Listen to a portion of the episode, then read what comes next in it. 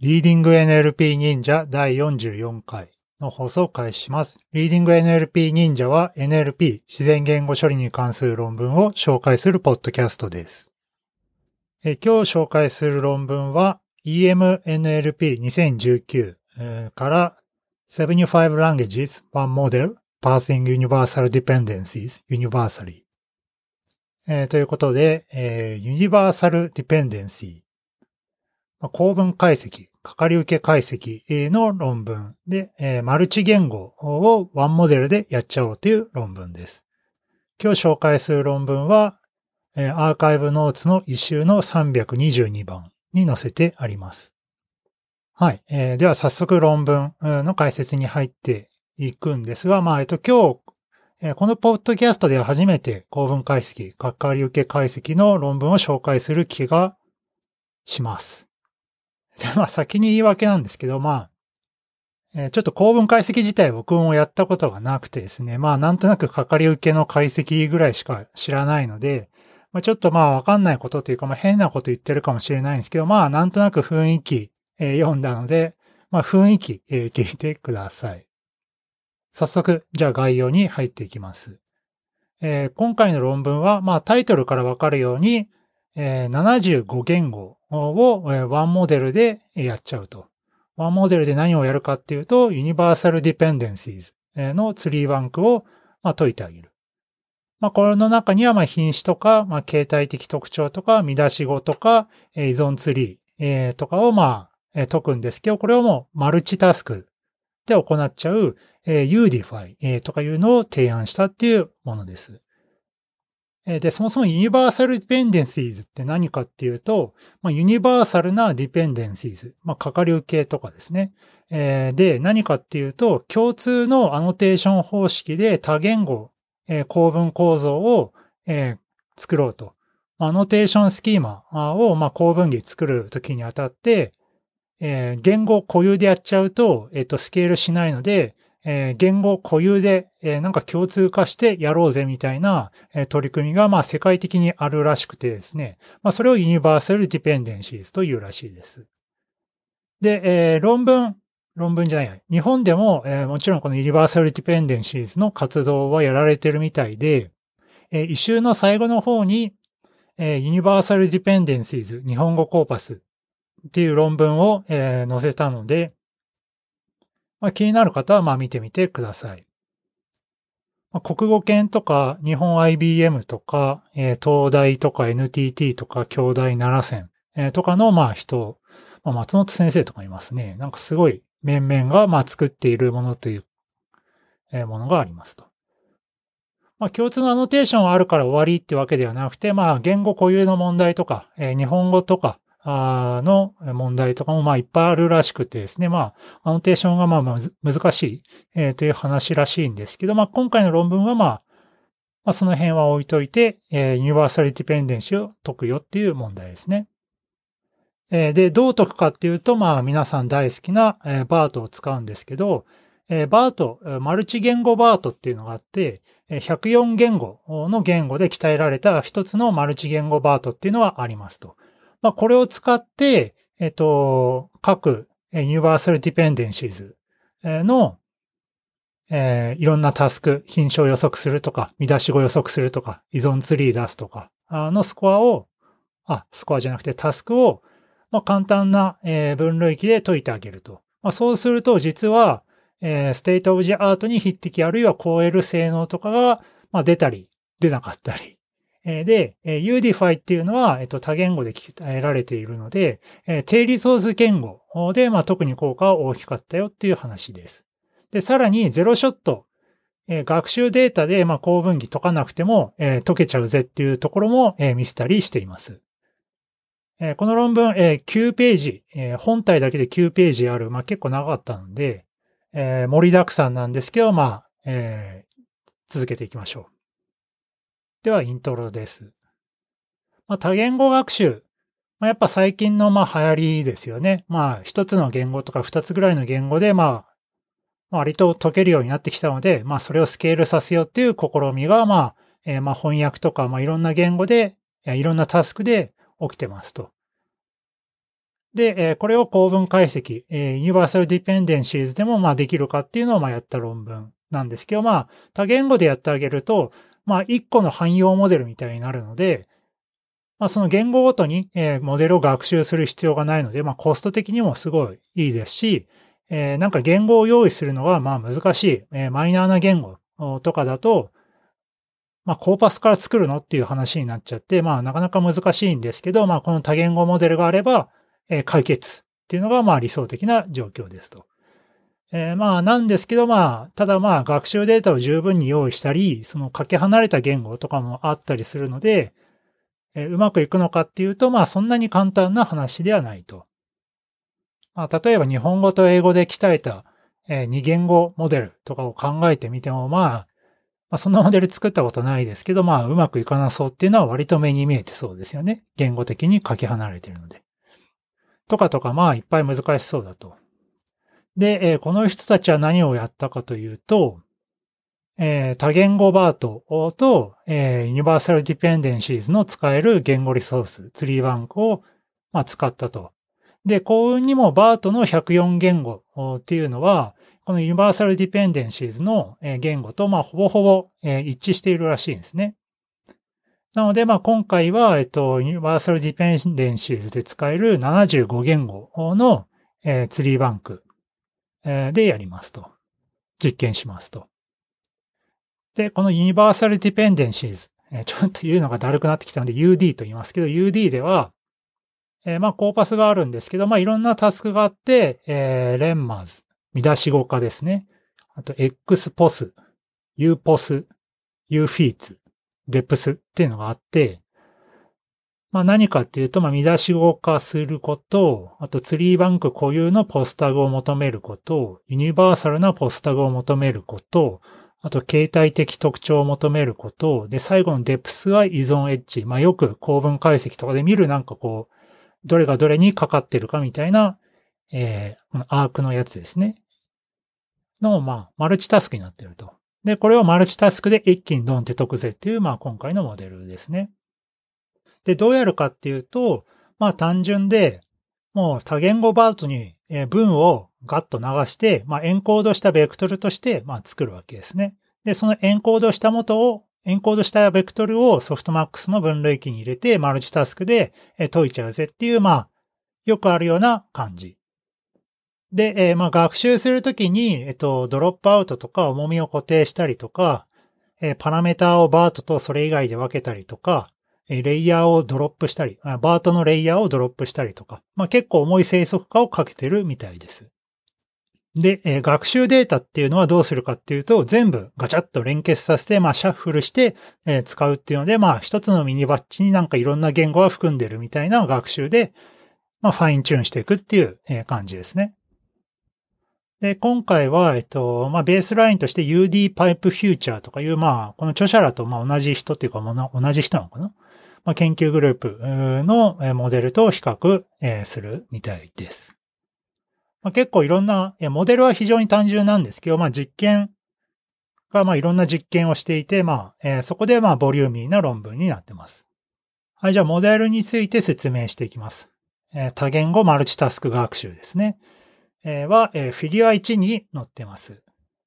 まあ、まんま文をバートに入れてベクトルになるので、で、それをさらにこのバート内の各レイヤーで、まあ、アテンションさせて、えいろんなえタスク、ディペンデンシーのタグだったり、ヘッドを求める問題だったり、見出し語を求めたり、えー、形態的特徴、なんか、まあ、NER みたいな感じなのかな？あとか、あと、形態数、品種ですね。えー、を解く問題だったり、えー、っていうのをもう一気にマルチタスクでボンってやるっていう、まあ非常に単純なモデルになってます。で、えー、バート自体は、まあ Google が公開している104言語の Wikipedia で鍛えたやつ、えー、を使います。で、マルチ言語でやるので、えっと、サブワードを利用しているみたいです。で、次に、え要は全言語になるので、まあ語彙サイズめっちゃ増えるよねっていうので、えー、ワードピース使っている理由とかが示されてますね。えー、生のトークンを使うと160万とか、まあ入ってるので、まあさすがにそれはきついっていうので、まあ、えー、ワードピースを使って、えー、10分の1ぐらいになってるのかな？の語彙サイズで、まあ、やっているっていう感じですね。はい。えー、じゃあどういうタスクやってきたかっていうのは、まあさっき言いましたけど、改めて説明していきます。で、えー、今回のタスクをやるにあたって UD Pipe Future っていう、まあちょ、同じ研究グループの研究があるんですけど、まあそれとまあほぼ、えー、同じらしいんですけど、最初のエンコード部分ですね、え、がまあバートに置き換わっているっていうところで違うみたいですね。まあ今時らしい順当進化っぽい感じ。で、タスクは4つあって、UPOS、UFEATS、レンマズ、えー、DEPS っていう感じで、UPOS っていうのは、えー、ユニバーサルポスタウスっていうやつで、えー、17種類。まあ、あの、名詞とか、えー、形容詞とか、まあそういう品詞、えー、タグが、まあ、17種類、えー、その UD の枠組みで定義されてます。まあ、仕様もリンク貼ってあるので見てみてください。で、UFEATS が、えー、形態的特徴っていうので、まあどういうタイプがあるかっていうと、まあなんとなく、えー、まあいろいろあるんですけど、なんか略語とか、あと数値型とか、なんかいろいろそういう形態的、形態そのモーフォロジカルな、え、特徴が書いてあります。で、レマスは見出し語化っていうので、いや、ドックスとかだったら、まあ S を除いて Doc とか、まあその基本、基本形というか、あに、まあ変形する、え、タスクのことですね。で、え、この見出し語化は、えっ、と、ちょっと解き方が特徴的で、例えば Docs から Doc っていう、まあ単語を出すにあたって、まあ純粋な語彙の変換をするんじゃなくて、えー、インサーションとデリーション、その文字単位のインサーションとデリーションを行って、えー、その docs から doc にまあ変形していく。まあこれだったらまあ単純なんですけど、まあその編集距離とか測るときにそのインサーションとデリーションをしてまあどれぐらい操作を必要かっていうやつがあると思うんですけど、まああれを行うイメージで、その編集操作っていうのを系列コマンド列みたいな感じでまあ解くっていう手法がまああるらしくてそれを使ったみたいです。で、まあこれを使うと、まあその系列えー、手法自体はこれ、えっと、2006年、の手法で、まあ、あるらしいえくて、まあ、動的計画法とかも使って、その最小の、えー、編集距離というか編集スクリプトみたいなのを解くっていう問題、えー、みたいですね。まあ、これはちょっと、これはこれで面白そうと。で、四つ目のタスクは depth っていうので、まあ、これは dependencies ですね。えー、これも、えっと、既存の手法を使っていて、えっと、Deep by Affin Parser とかいう、まあ、割と最近なんですけど、そこそこ引用されている論文があって、え、これは何かっていうと、まあ、元論文では、え、文を ByLSTM でエンコードしますと。で、かかり元とかかり受けの、え、まあ、候補、まあ、各トークンが候補になるわけですけど、まあ、それをアフィン変換して、え、最後にバイアフィン変換とかいう方法で、まあ、くっつけてあげると。要はまあ、かかり、その単語間でまあ、かかり状態かっていうことと、えっと、かかり元となるかっていうまあ、二つの要素で、まあ、フィン変換をしていくことによって、え、かかり受け構造を発見するっていうような手法になっているみたいです。まあ、これ自体もちょっと手法ですね。えっと、異臭の方には、えっと、日本語論文でもあったので、えー、まあ、気になる方は見てみてください。まあ、結構単純ですね。で、えこの4つのタスクっていうのを、えマルチ言語でマルチタスク問題として、まあ、解いてあげようという話ですと。で、次に、え UD の、まあ、データで、まあ、バートをファインチューニングしていくんですけど、えどうやるかという話で、えまず、レイヤーアテンションっていうことをやりますと。レイヤーアテンションっていうのは、まあ、バートが、まあ、え多層、その、マルチレイヤーになっているわけなんですけど、その各レイヤーの、え、重み付け、を、まあ、計算してあげる。アテンションを計算してあげると。要は、えっと、フィギュア1を見た方がわかりやすいかなと思うんですけど、まあ、いろんなレイヤーで、まあ、特定の単語が、まあ、えー、の埋め込み表現があるわけですけど、それを、まあ、最終レイヤーをそのまま使うんじゃなくて、これまでの全レイヤーに対して、まあ、アテンションさせてあげて、埋め込みを獲得するっていうのを、タスクごとに学習するっていうのがあります。で、これ後ほどの実験でわかるんですけど、まあタスクごとに必要なレイヤーっていうのは違かったりするので、そのアテンションの重みが、えー、タスクごとに分けるっていうのが結構重要だよみたいな話が後で出てきます。で、えー、二つ目は、えー、ウルムフィットによる転員学習とか、まあ、書いてあって、まあ、これも既存研究っぽくて、まあ、なんか名前はよくわかんないんですけど、何をやってるかというと、えー、バートとそれ以外のパラメーターっていうのを、学習パラメーターですね、えー、を分けますと。で、えー、それぞれ異なる学習率を、まあ、設定、えー、したり、えー、 BERT側のパラメーターを一応エポック名は、まあ、固定したりとか、えー、してますとか。あと、学習率の decay の方法を、まあ、変えてるとか、とかとかあるみたいですね。で、あと、入力マスクっていうので、えー、 BERTの著者らはファインチューニング時っていうのはランダムに単語をマスクするっていうのはお勧めしてないらしいんですけど、えー、本モデルでは、えー、 overfit を防ぐのに、え使った方がいいっていうのが分かったみたいです。まあ、どう分かったんだろうっていうのはあるんですけど、まあ、いいらしいと。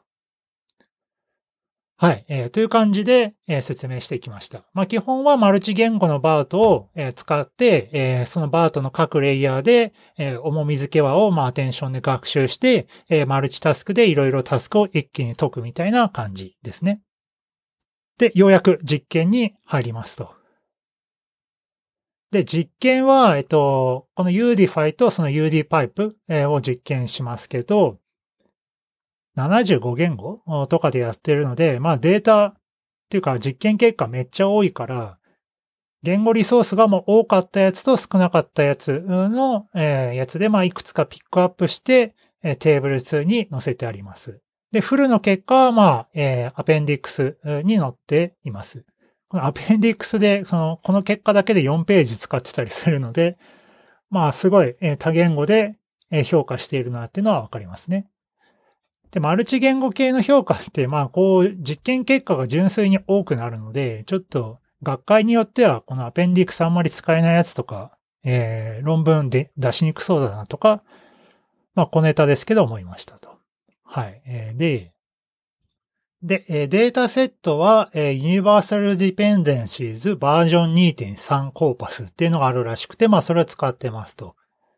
で、無料で使えない BCCWJ とかは除いているみたいです。で、学習データは、まあさっきもちょっと言いましたけど、全部連結させて、えエポック前にシャッフルみたいにして、まあいろんな言語が含んだ、まあカオスデータみたいな感じで、え実験をしているみたいですね。と、あともう一つメトリックスで、probe for syntax かなで、えー、何のこっちゃいと思ったら、えっと、2019年の論文で、ストラクチュラルプローブという手法がま提案されているみたいですと。プローブっていうのは PO、PROBE、まあ調査とか、まあそういう感じなのかな。え、っていうので、まあ何やったかっていうと、この論文は、えー、バートとかエルモとかでエンコードした、その、コンテキスチュアライズド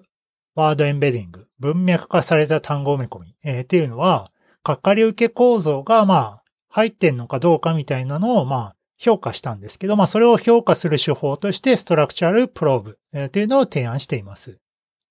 で、何かっていうと、まあ、実際に入っ、えー、バートとかエルモっていうのは、かかり受け構造っていうのを、えー、情報が、まあ、表現できているっていうのが、まあ、この論文の結論なんですけど、まあ、この手法を使うと、そのかかり受け構造が入っているかどうか、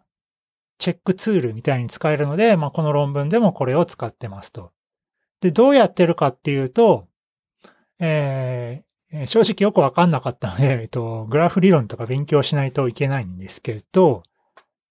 えー、バートが生成するその各レイヤーの、えー、レイヤーでその重み付き隣接行列みたいなのを学習して、えー、埋め込みベクトル間の L2 距離とか解析ツリーの単語間の距離っていうのが、まあ、線形変換によって求まるかみたいな感じで、え、実験しているみたいです。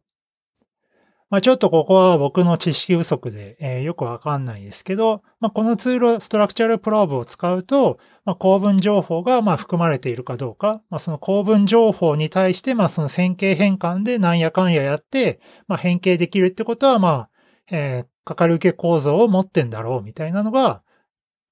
まあ、結果的に言えるみたいな、まあ、ツールだと思っていて、まあ、それを使ってますと、評価に。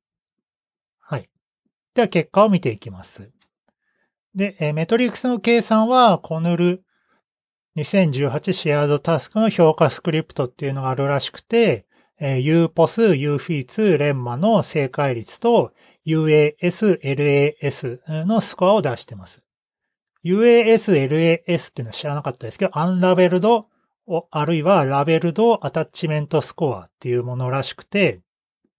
UAS がかかり先が正しいトークンの割合。LAS がかかり先と関係ラベルが共に正しいトークンの割合、えー、らしいですと。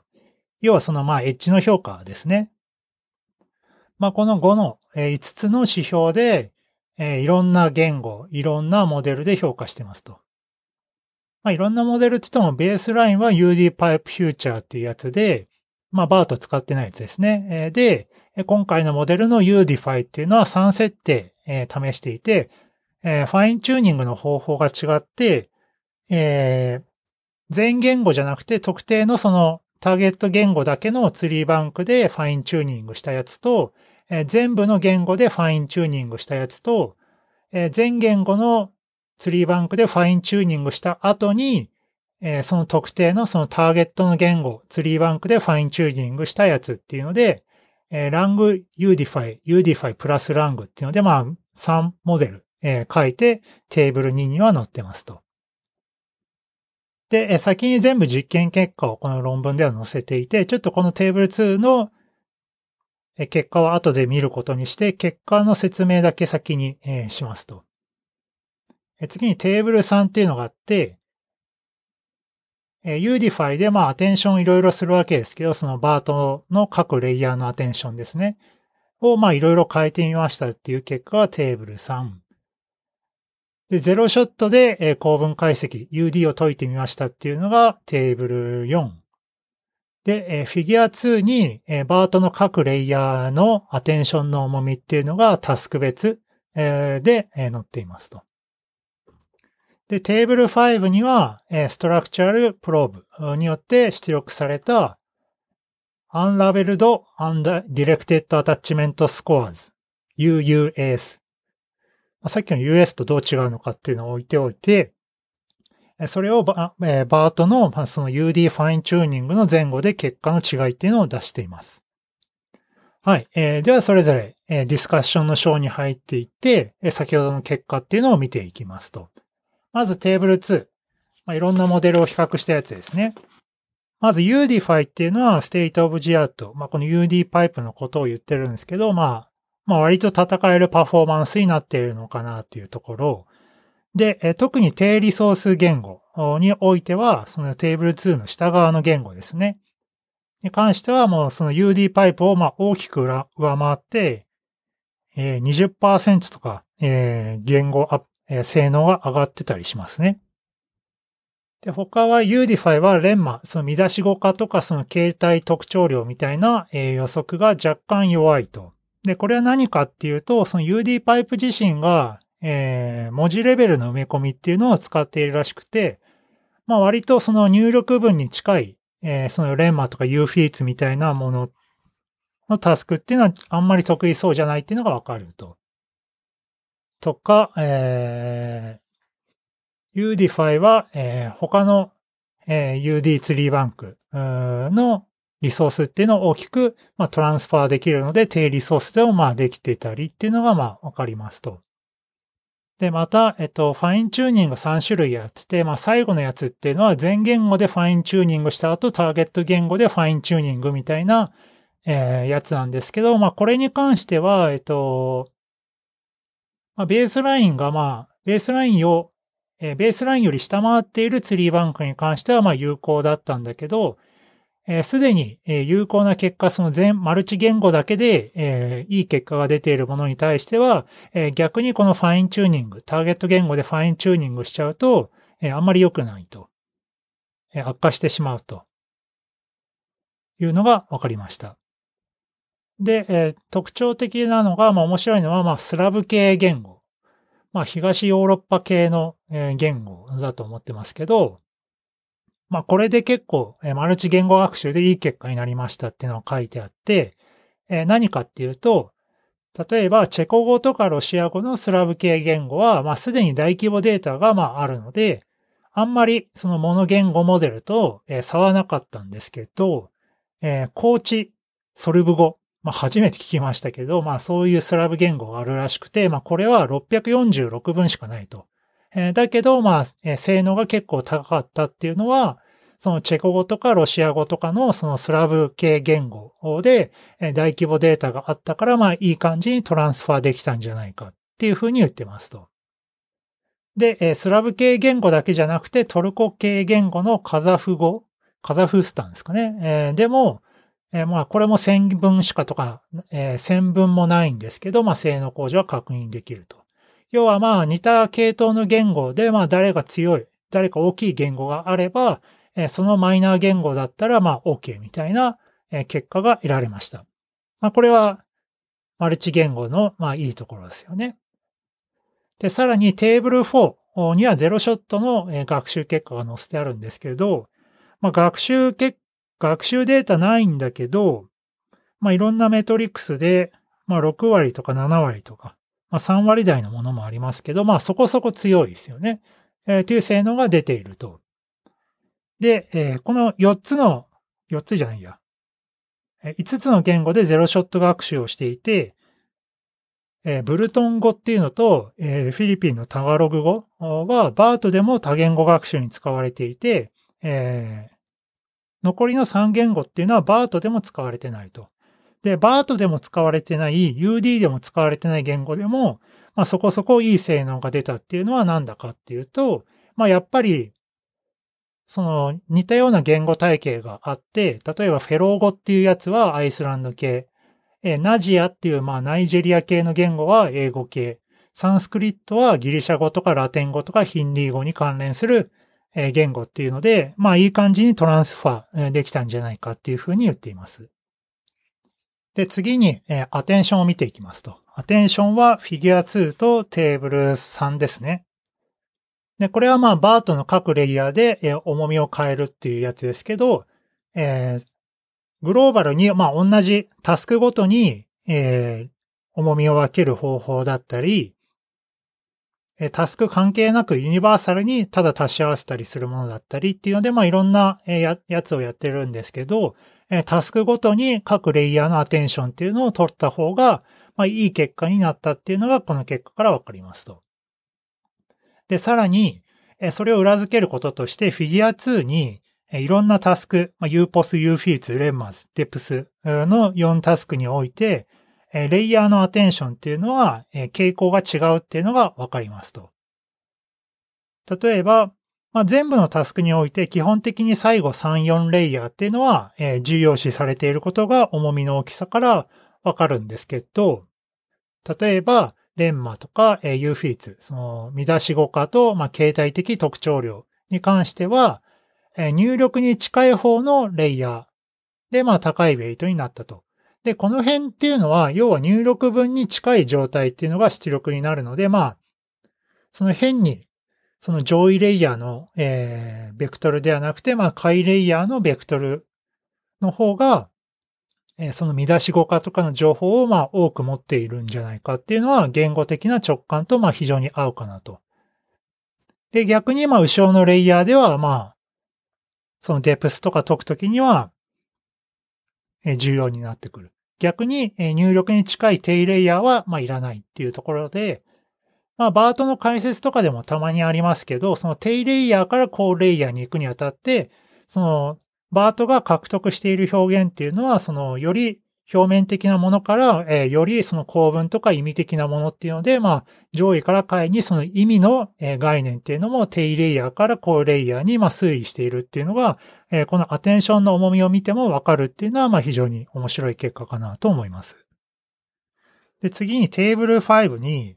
えそのストラクチャルプローブっていうのがまああったと思うんですけど、これでまあどう UA、UUAS、UUAS、UUAS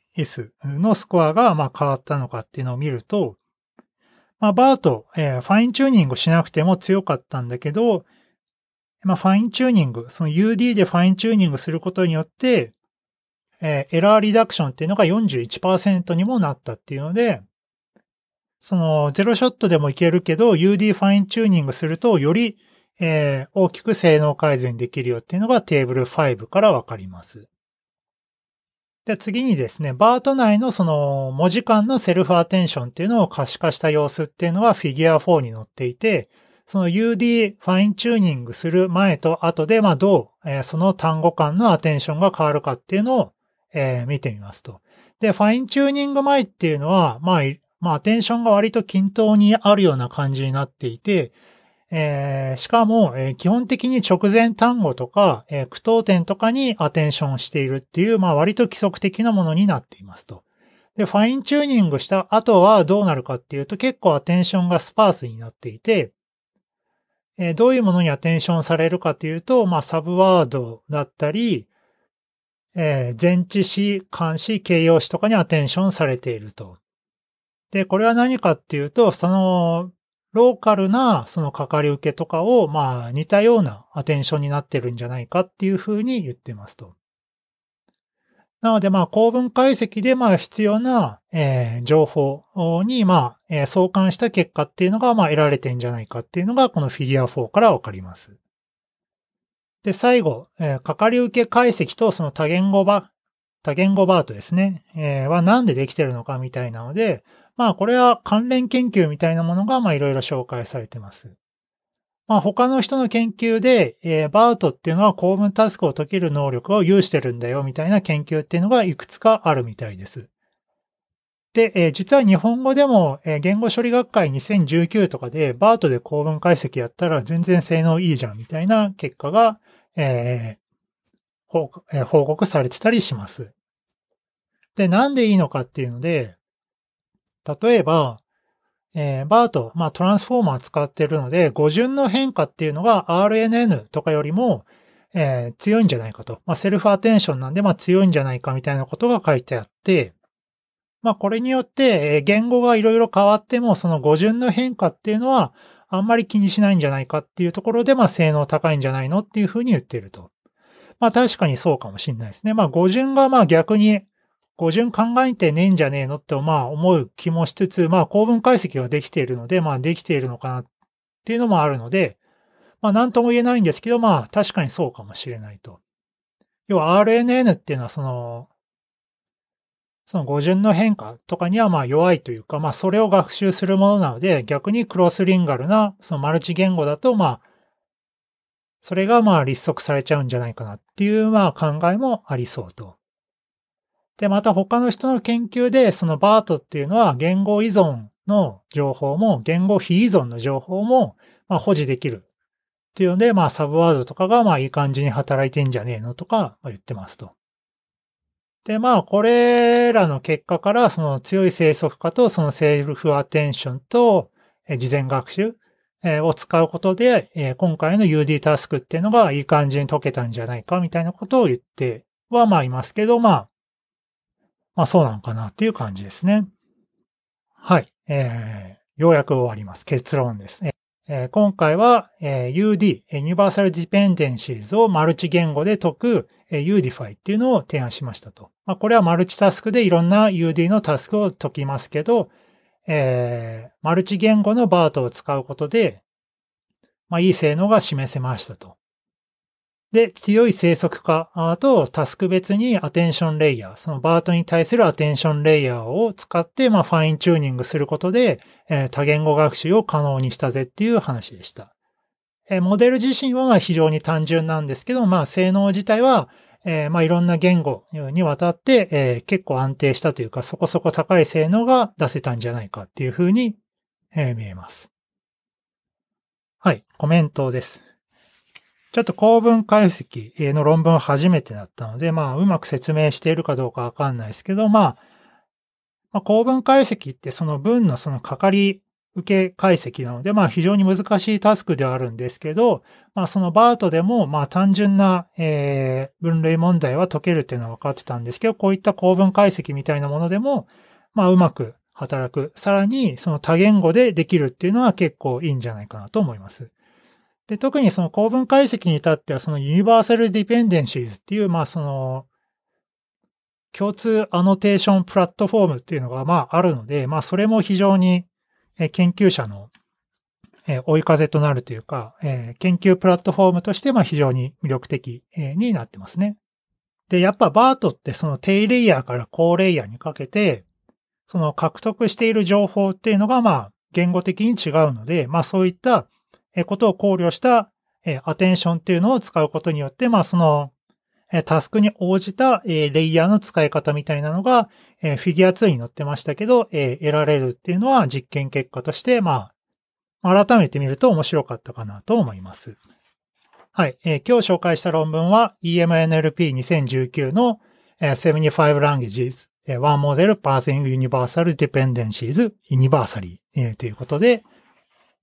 構文解析の論文を紹介しました。ちょっと間違ってたことがあったら、この一週か、ツイッターでちょっとツイートしてくれると嬉しいです。はい。それでは。